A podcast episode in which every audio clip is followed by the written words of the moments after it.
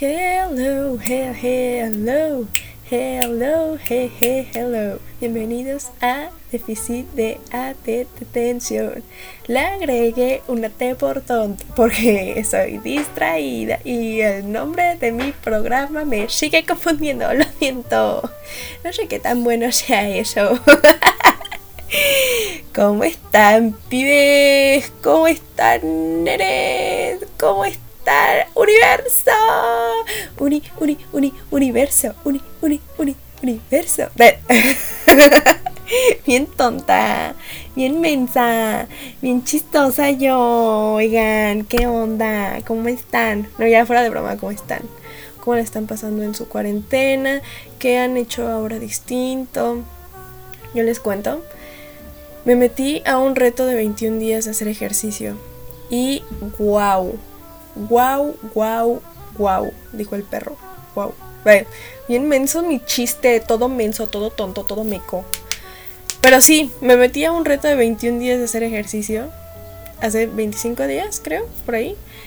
Y no manchen, el primer día estuve a nada de vomitar, 100% real.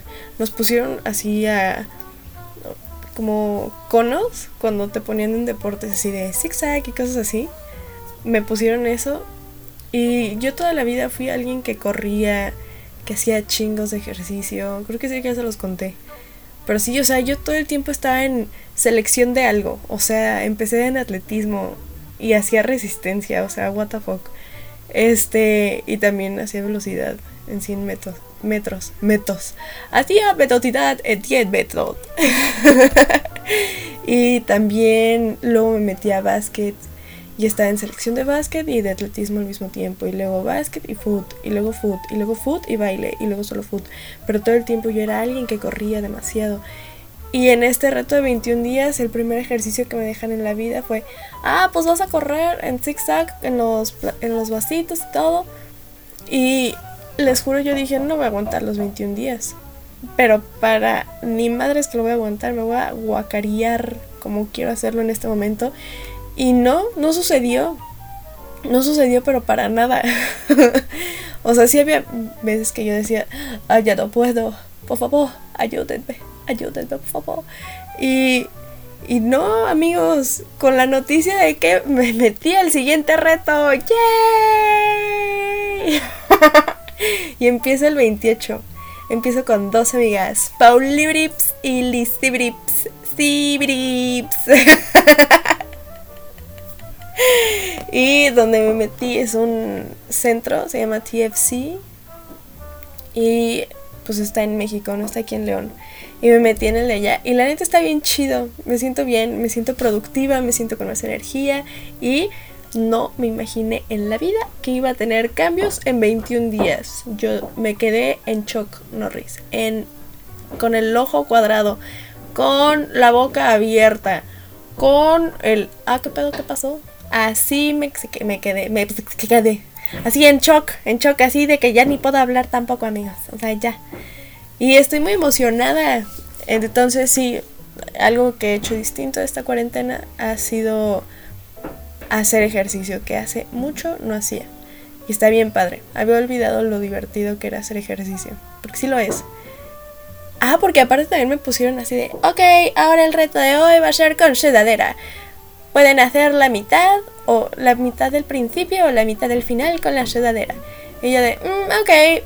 Dije la del principio, ya después me voy a morir. Y aguanté un poquito más de la mitad. Luego fue como, ay, ya, bro. Y me la quité.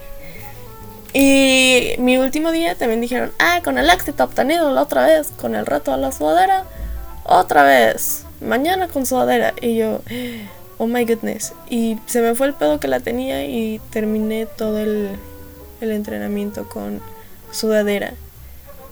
Y me siento poderosa. poderosa, poderosa. Ah, ah, ah. Este, otra cosa distinta que he hecho es. Mmm, ¿Qué será? Ah, he meditado más. Este año empecé con una vida espiritual. La retomé porque más o menos la tenía cuando iba en León, en la escuela de aquí, en el Hazá. Y más o menos era una como una vida espiritual, pero pues pues ahí le siguió nada más a la mamá, ¿verdad? Nada más para seguir la corriente a los maestros. Y luego dije, no, creo que eso es lo que necesito en la vida. Hasta iba a ir con un padrecito y tal, rollo.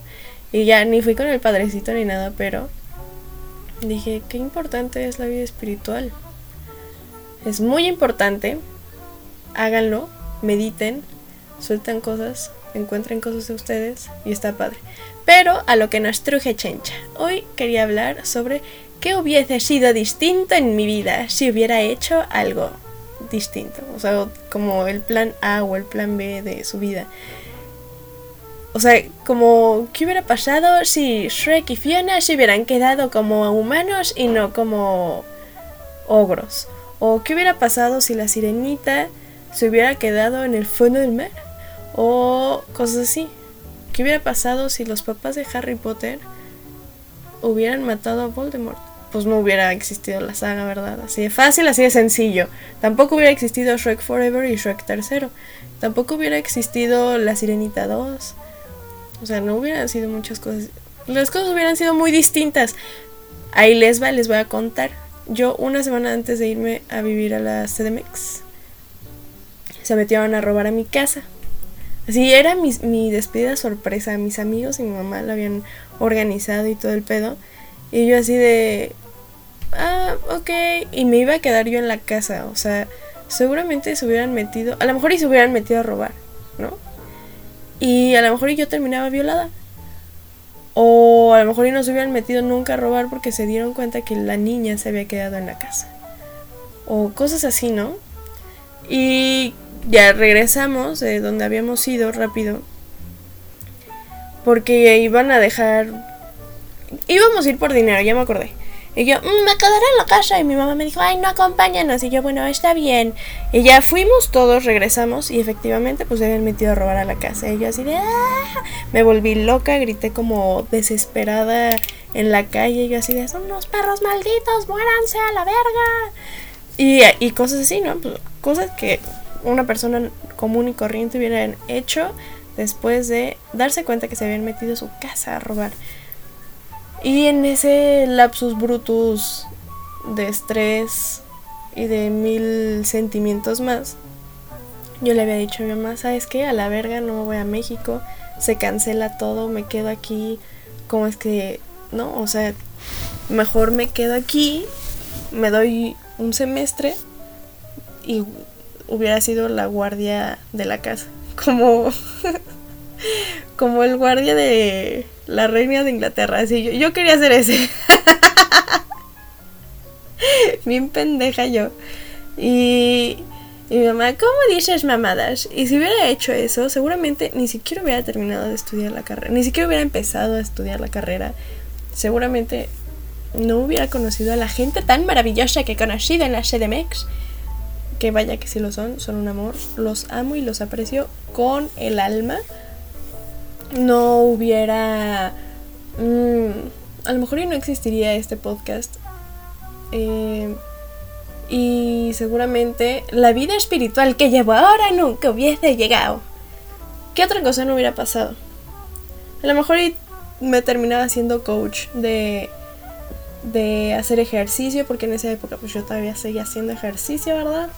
Y estaba bien mami y me estaba poniendo bien marrana y yo, ay, no, no, no, hay que regresar a el core power. ¿Cómo no? Y no sé, hubieran sido las cosas muy distintas. Pero hablando ahora de películas. ¿Qué hubiese pasado si... ¿Qué hubiese pasado si buscando a Nemo... Pues a lo mejor y Nemo no tuviera la aleta feliz. Seguramente no le tendría que haber demostrado a su papá que estaba mencito, porque según yo eso es como lo que quería hacer Nemo, ¿no? Demostrarle a su papá que podía hacer muchas cosas distintas y a lo mejor y pues no hubieran agarrado a Nemo, hubieran agarrado a la... Ay, me hicieron hacerme tinta. A lo mejor. Y se hubiera llamado Buscando a la Meona del Mar. O que hubieran agarrado al, al pez, al pez payaso, al caballito de mar. Buscando al embarazado masculino. bien pendeja. Ya no sé qué decir, amigos. Te estoy diciendo pura estupidez. ¿No les pasa que luego están como toda la semana? Ah, ahí les va. ¿Qué hubiese sido? ¿Qué hubiese pasado? Ay, ¿qué hubiese sido? Toda tonta. ¿Qué hubiese pasado si hubiera grabado este podcast días antes? Y no hoy. Seguramente hubiera estado más... Eh, ¿Cómo se dice? Como con más ideas para decir ahorita. Seguramente no estaría frita mentalmente y emocionalmente y seguramente eh, mi voz también se escucharía distinta. Y seguramente también les tendría que decir, hey, no, den la cara buena todo el tiempo. Pero no, no es necesario dar la cara buena todo el tiempo. Hay veces en las que no puedes vivir bien, no puedes vivir al 100%, no puedes estar con la mejor actitud de la vida. Hay veces que solo te sientes de la verga y quieres llorar en tu cama. No estoy diciendo que ahorita quiera llorar y hacerme bolita en mi cama. No. Pero hay veces que nomás no quieres hacer nada que solo quieres solo quieres desaparecer, solo quieres no hacer absolutamente nada. Y creo que es lo como me siento un poco hoy, pero justo por eso también estoy grabando porque quiero que creo que eso es ya como más normal como contarlo y decirlo y expresarlo que hay muchos días mierdas y que tienes que aprender también de ellos y que tienes también que aprender a dejar fluir tus sentimientos y te lo dice alguien que todo el tiempo le dicen, ay, es que siempre tienes toda la buena actitud de la vida, ay, es que me transmite siempre energía. No todos los días soy esa persona, ¿ok? No todos los días soy una luciérnaga, más bien soy como una luciérnaga, ¿sí? Casi todas las noches estoy prendida y con toda la buena energía y la chingada, pero hay días que no brillo, hay momentos que no brillo, hay momentos en los que solo quiero morirme, no morirme literal, o sea, morirme con la luz, o sea, apagarla un ratito, como es el momento de ahora. Y todos los días se sigue aprendiendo, bros. Todos los días se sigue aprendiendo de uno mismo.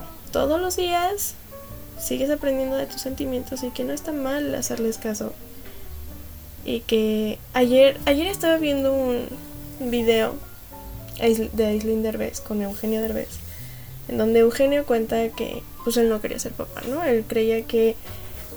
Bueno, cuenta como su vida y cuentan que hay justo esto, o sea que también tienes que aprender de los momentos más oscuros de tu vida. Y no estoy diciendo que este sea un momento oscuro de mi vida, sino Ah, ya, ya me acordé a dónde iba.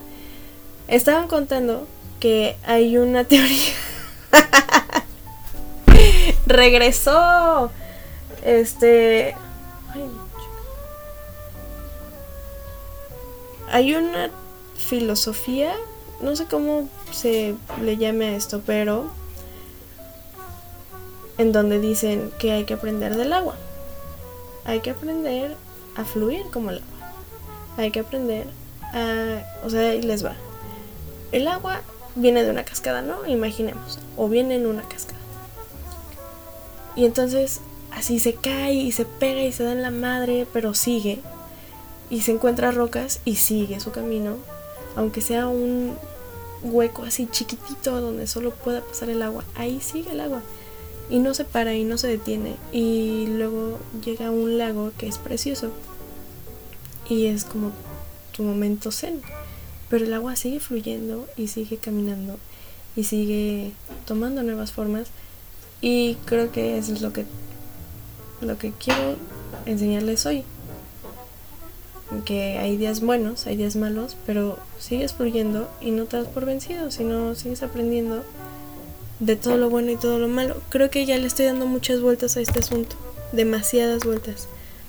Pero es algo que les quería compartir, que les quería contar. Y lo siento si este capítulo fue un poquito de hueva.